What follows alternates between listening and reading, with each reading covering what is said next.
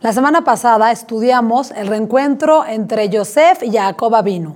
Después de 22 años de haber estado separados, cuando Jacob creyó que a Yosef lo había devorado una bestia que había muerto, eh, Hashem los hizo reencontrarse de nuevo, un reencuentro hermoso, eh, con toda su familia. Entonces Yosef mandó traer a toda la familia, porque aún venían años de mucha hambre todavía para el mundo. Entonces Yosef le dijo, traigan a papá, traigan a la familia, y yo los voy a ubicar en, en Eres Goshen, en una parte separada, no en la élite, porque como dijimos, el faraón dijo, no, si Yosef fue un crack, como dicen, es un, es un, crack y todo lo que hizo por, por mi país. Y tiene 11 hermanos más. Yo quiero a los 11 hermanos, los voy a poner en el gobierno. Les quiero dar funciones eh, importantes para que me hagan crecer este país. Pero Joseph les dijo a los hermanos, ustedes digan que son pastores para que no los quieran, en el, no los quieran tener cerca, porque para ellos los pastores son, son algo abominable. Entonces, Joseph, con sabiduría, los mantuvo lejos para que no, no estén cerca de de la gente cerca de los egipcios y de esta manera no, no se corrompan, no se asimilen. Esto fue la, la semana pasada. En esta perashá, la perashá de Vallejí, Jacob Abinu ya está cerca de morir. Ya pasaron los años y Jacob Abinu ya se siente, ya está en su lecho de muerte, eh, ya cerca de la muerte, ¿no? Para, para morir. Entonces manda llamar a Yosef y le hace prometer que lo entierren, que no lo dejen ahí cuando muera que por favor lo entierren en Meharata Machpelah, cerca de sus padres, de sus abuelos, y cerca de Lea, su esposa, en Meharata Machpelah. Entonces Yosef le promete, porque Jacob sabía que si lo dejaban ahí, él podría ser adorado por la gente, porque Jacob trajo mucha verajá. El momento que, que, que, llegó Jacob, terminaron los años de hambre. O sea, el mundo se dio cuenta, la, el país entero, el faraón, todos se dieron cuenta que Jacob era una persona con mucha kedushá, con mucha luz que trajo bendición al país. Entonces la gente lo admiraba y lo quería. Por eso le hizo prometer a su hijo, no me dejes aquí, yo no quiero que me adoren, yo no quiero que me hagan idolatría. A mí veme, por favor, enterrar, pide permiso y me sacan mi cuerpo de aquí, váyanme a enterrar cerca de mis padres. Y así le prometió Yosef. Entonces cuando ya está en su lecho de muerte, mandan traer a Yosef, le dicen, Yosef, tu padre está por morir. Y Yosef trae a sus hijos a Efraim y a Menashe. ¿Para qué? Para que su papá los bendiga. Siempre una bendición de un abuelo, de un padre, es maravillosa. Ahora imagínense una bendición hecha por nada más y nada menos que Jacob vino. Bueno, pues no hay que dejarla ir. Los pone y a Yosef enfrente a su papá, de manera que el hijo mayor, Menashe, está enfrente de su mano derecha. Y el hijo menor, Efraim está enfrente de su mano izquierda. ¿Para qué? Para que Jacob bendiga con su mano derecha al mayor y con su mano izquierda al menor.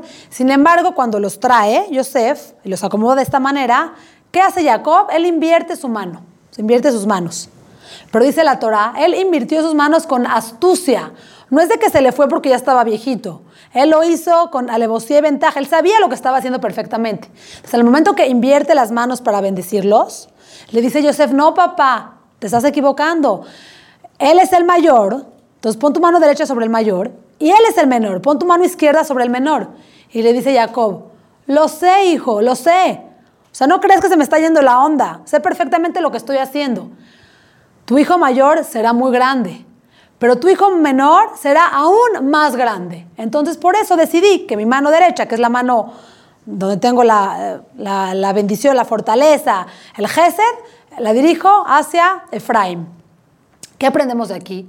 Muchas veces creemos que nuestros jajamim, en este caso Jacob vino, una persona con experiencia, jajam, eh, no viven la actualidad. Entonces, cuando pedimos un consejo, o ellos nos dan un consejo, nos dan una verajá, nos dicen algo, creemos que no entienden del mundo. Ellos están tan inmersos en la Torah que no saben del mundo, no están, no están actualizados. Pero entendamos algo. Los jajamim tienen una luz que no nada, más, no nada más están viendo el presente, también están viendo el futuro. Es lo que pasó aquí con Jacob. Jacob no nada más estaba viendo el presente, estaba viendo el futuro. ¿Qué vendría de cada uno de esos hijos? ¿Qué descendencia tendría cada uno de ellos? Entonces, por eso decidió dar la verajá así. Recuerdo cuando mi esposo estaba en Israel. Él se fue, él estuvo un tiempo en Israel, en una yeshiva, pero no planeado. Él cayó a la yeshiva, entonces no tenía como la aprobación de su familia. Entonces llegó un momento que le dijo a su rab, alaba shalom, rab Fish, rab de la yeshiva de Aroma, le dijo, Rab, yo creo que ya me debo de regresar. Mi familia está sufriendo mucho, entonces ya, yo estoy contento de estar aquí, pero creo que ya es momento de regresarme. Y el Rab le dijo, no, es momento de que te regreses. Yo sé que tienes mucho potencial y no es momento para que regreses. Tú estás viendo el presente, tú estás viendo que hoy tu familia sufre, pero yo estoy viendo el futuro. Yo estoy viendo lo que tu familia va a regocijarse en el futuro cuando vea que tú eres un Talmid Jajam, una persona con Torah, cuando tú guíes a tu familia y des un ejemplo del camino correcto. Y así fue Baruch Hashem. Entonces que sepamos, nuestros Jajamim ven más allá de lo que nuestros ojos limitados ven. Entonces cuando nos den un consejo, cuando pidamos una verajá, hagámosles caso, porque ellos saben más que nosotros. Jacob Abinu le dice a Yosef, cuando le da la verajá a sus hijos, le dice, no imaginé volver a ver tu rostro y ahora tengo enfrente de mí a tus dos hijos. O sea, no nada más que te vi y que estás vivo, sino que tengo el mérito de poder bendecir a tus hijos. Estaba muy agradecido Jacob con la vida, muy agradecido con Akadosh Barujú. ¿Cuántas veces pasamos situaciones difíciles, oscuras, que creemos que no tienen salida? No vemos la luz, creemos que esta situación va a ser para siempre. Sin embargo, que sepamos siempre habrá luz y la luz nos espera después del, túnel, pero la luz llegará. En este momento, ¿cuándo creyó Jacob que esto iba a pasar? Entonces estemos con mucha fe, mucha emuná, esperando que las cosas sucedan de acuerdo a la voluntad de Hashem, pero no perdamos la esperanza, porque Hashem nunca, nunca nos va a abandonar. ¿Y cuál fue la verajá que le dijo Jacob a los, a los muchachos, a Efraim y a Menashe? Les dijo, Yesimha Elohim que Efraim Menashe. Y es la verajá que todos decimos a nuestros hijos varones el viernes por la noche. ¿Por qué bendecimos a nuestros hijos? Con la verajá de Efraim y Menashe y no con la de Abraham e Isaac o no con la de cualquier otro personaje. ¿Qué peculiaridad o qué atributo tenían Efraim y Menashe que los hace destacar de todos los demás para que así, por todas las generaciones, podamos bendecir así a nuestros hijos. Dos cosas que vamos a hablar en este momento. Número uno, como dijimos, que Jacob hizo esto de invertir las manos para darle la verajá al menor. La historia de la Torá nos ha demostrado la envidia que siempre ha habido entre hermanos.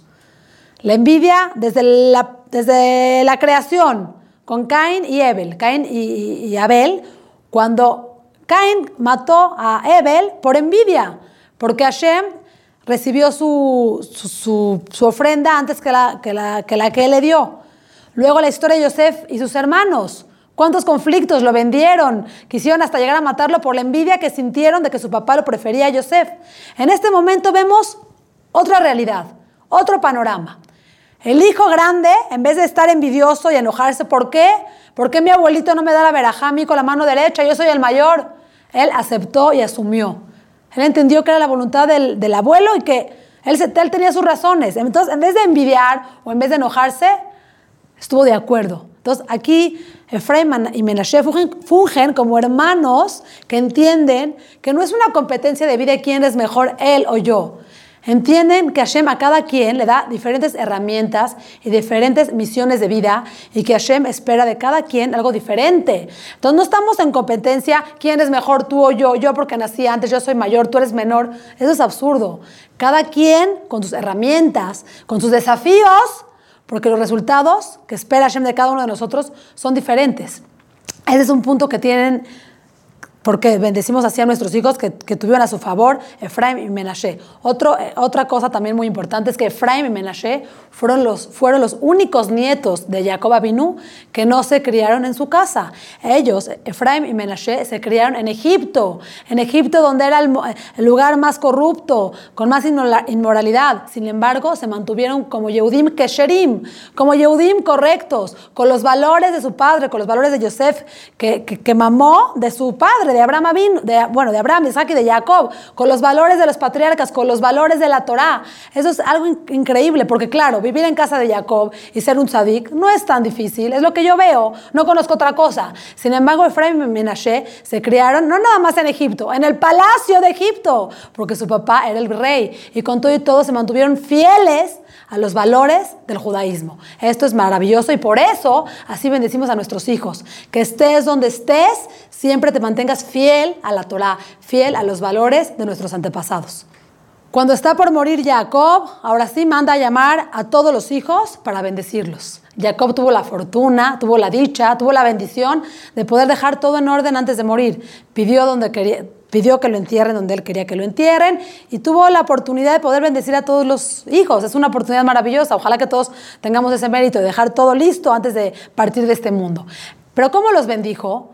A cada quien, a cada uno de sus hijos les habló más de sus errores que cometieron. Más que bendición, que esto es una bendición, pero el, el, camino que eligió Jacob fue amonestarlos, reprocharlos. Y a veces diríamos, no, así te despides de tus hijos.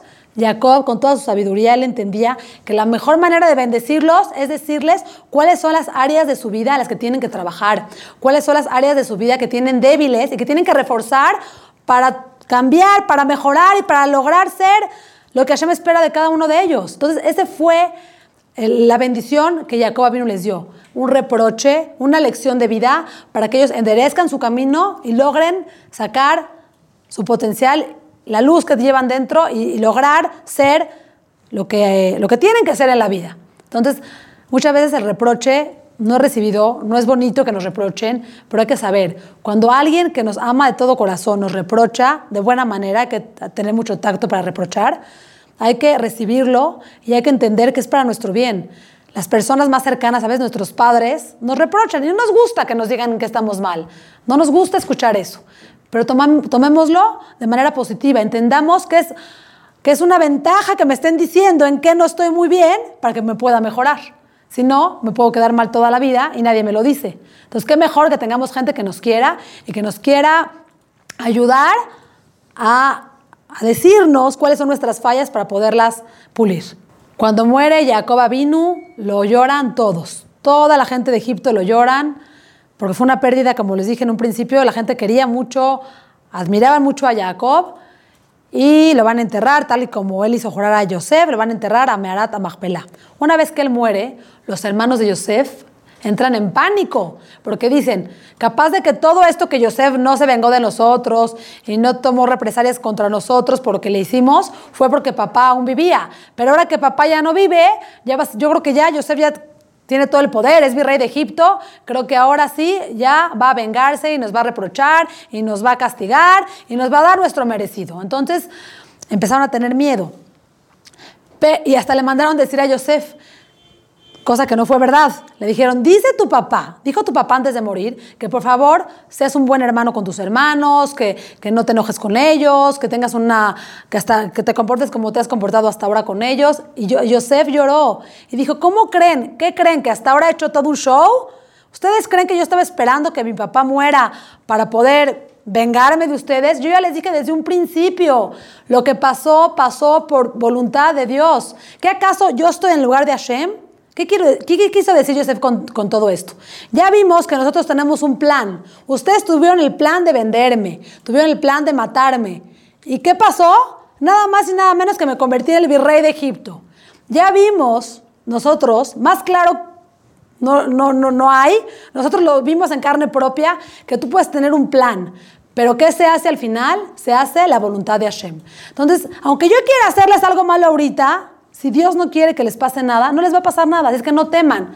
No teman. Yo les voy a sustentar.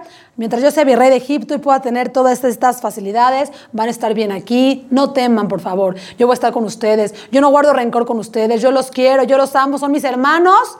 Y estoy agradecido porque gracias a todo esto que pasó, yo estoy donde estoy.